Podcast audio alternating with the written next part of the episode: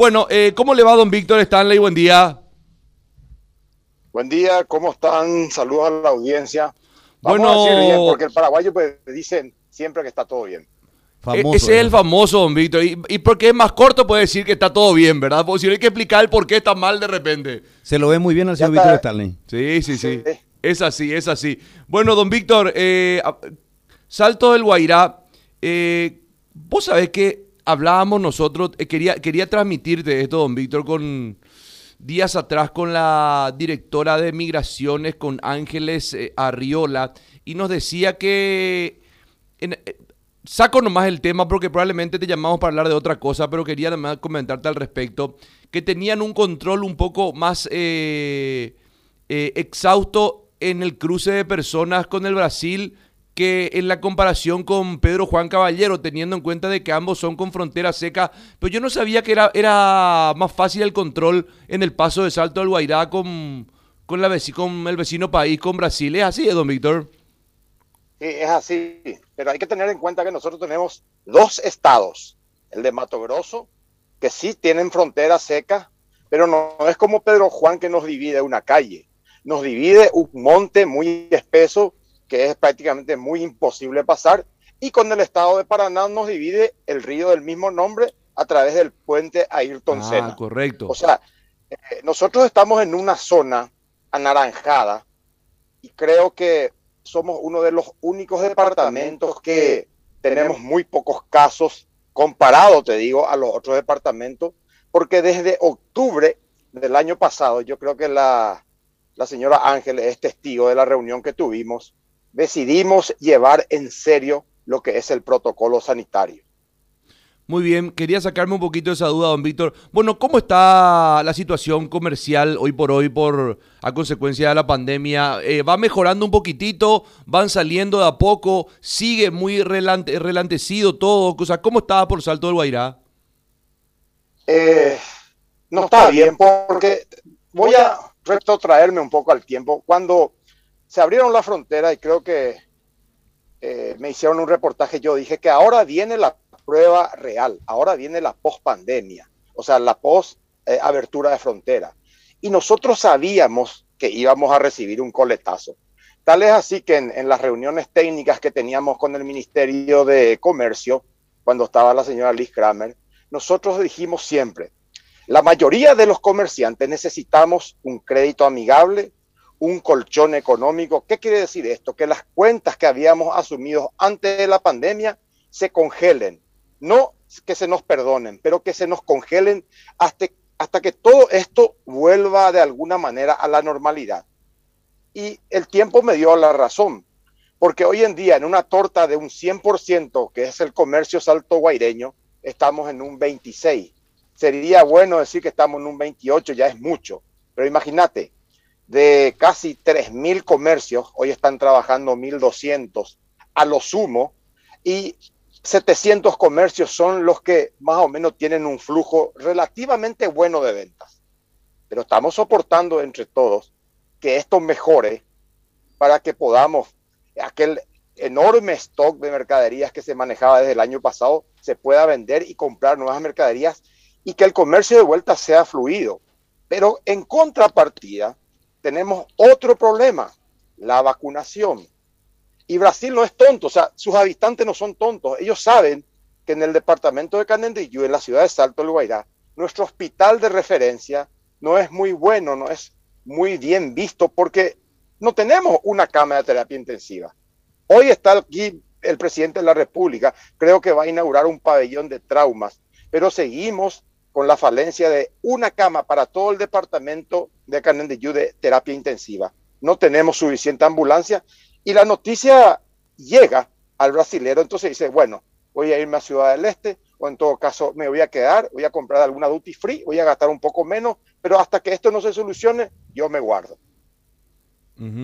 Ahora, eh, entonces, de alguna manera hay un déficit de vacunación en, en el en Salto del Guairado, Víctor.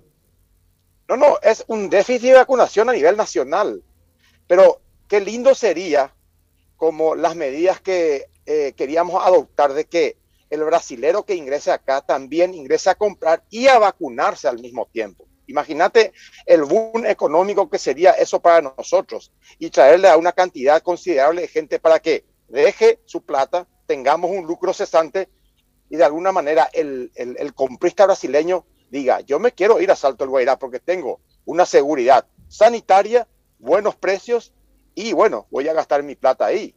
Lo que yo quiero decir con esto es que en todo Paraguay todavía no llegamos al 7% de la vacunación total y esto eh, nos va a llevar a un periodo donde vamos a ser paria en la zona. La mayoría de los países limítrofes van a estar vacunados y siempre se va a exigir el, el carnet de vacunación. Y nosotros no vamos a poder hacer ninguna transacción, no vamos a poder pasar al otro lado, no vamos a poder viajar. Y eso hay que tener en cuenta. Y todo, pues, la economía va de la mano con los sanitarios en este momento y por eso estamos preocupados. Ahora, eh, eh, esa economía que, que, hablábamos nosotros a inicios de este año, eh, en algún momento se amenaza con una cuarentena rígida. De hecho, que el, propio ministro de Salud dijo que eso ya sería imposible.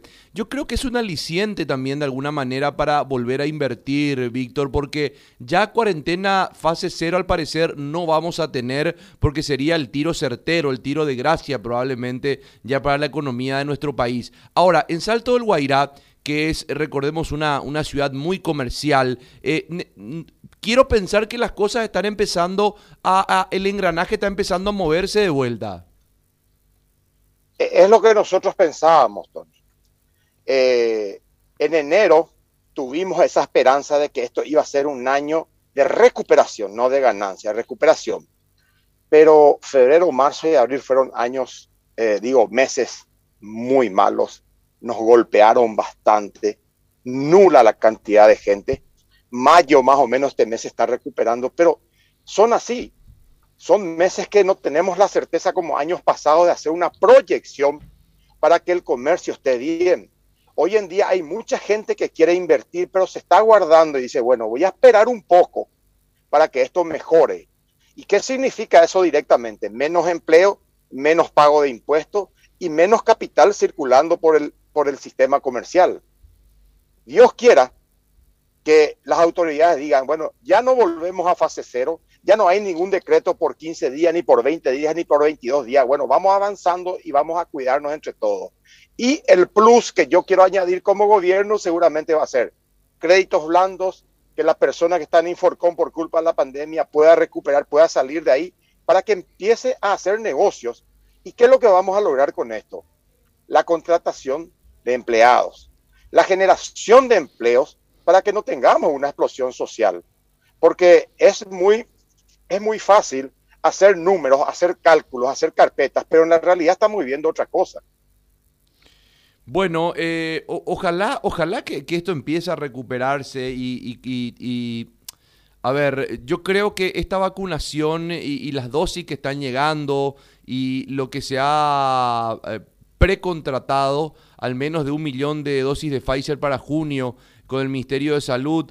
Creo que esto va a ayudar, la vacunación va a ayudar, eh, es una cuestión de tiempo probablemente, Víctor, por la vacunación va a ayudar a que se empiece a reactivar. Eh, yo creo que se ha aguantado un gran tiempo, habría que aguantar un poquito más, eh, o de repente el pedido que yo sé que en algún momento realizaron y yo recuerdo es el tema de emplazar los costos, ¿no? A los comerciantes, digo, emplazar los costos y acceder de alguna manera también a dinero, a los efectos de poder aguantar hasta que todo esto se pueda reactivar. Claro, porque nosotros partimos de una base. Nosotros estamos bien consolidados, o sea, somos comerciantes de años. Nuestras cuentas no las negamos. Pero como yo siempre digo, una ciudad que movía 180 millones de dólares mes. Imagínate lo que eso significa para el, para el Estado paraguayo en recaudación de impuestos. Solamente el IPS recaudaba 1.700 millones de guaraníes mes. Es una plata que nos está viendo. O sea, ponerle que el 30% de eso se está moviendo. Qué bueno sería que toda esa plata vuelva, que toda esa mano de obra vuelva. Qué bueno sería que todos estemos enteros y las familias paraguayas vuelvan a tener un plato de comida, una seguridad y sigamos avanzando. Sabemos que estamos en pandemia, pero también sabemos que hay mecanismos donde el gobierno nos puedan decir para solucionar. Es más, nos comprometimos nosotros los comerciantes a ayudarle al gobierno inclusive para que esto tenga otro matiz en el sentido de poner a consideración que todos queremos normalizarnos, ya que no haya un solo comercio que trabaje negro. Bueno, don Víctor, le mando un abrazo y ojalá que todo de a poquito vaya volviendo a la normalidad. Ojalá que de a poco, este mes de mayo me decía que tuvo un pequeño repunte. Ojalá que para junio también se vaya consolidando y de a poquitito vayamos saliendo. ¿eh? Gracias, Víctor Stanley, Cámara de Comercio de Salto del Guairá, hablando de la situación que hoy en día se está viviendo en esta ciudad fronteriza, muy importante y muy caracterizada también en lo que respecta al comercio nacional.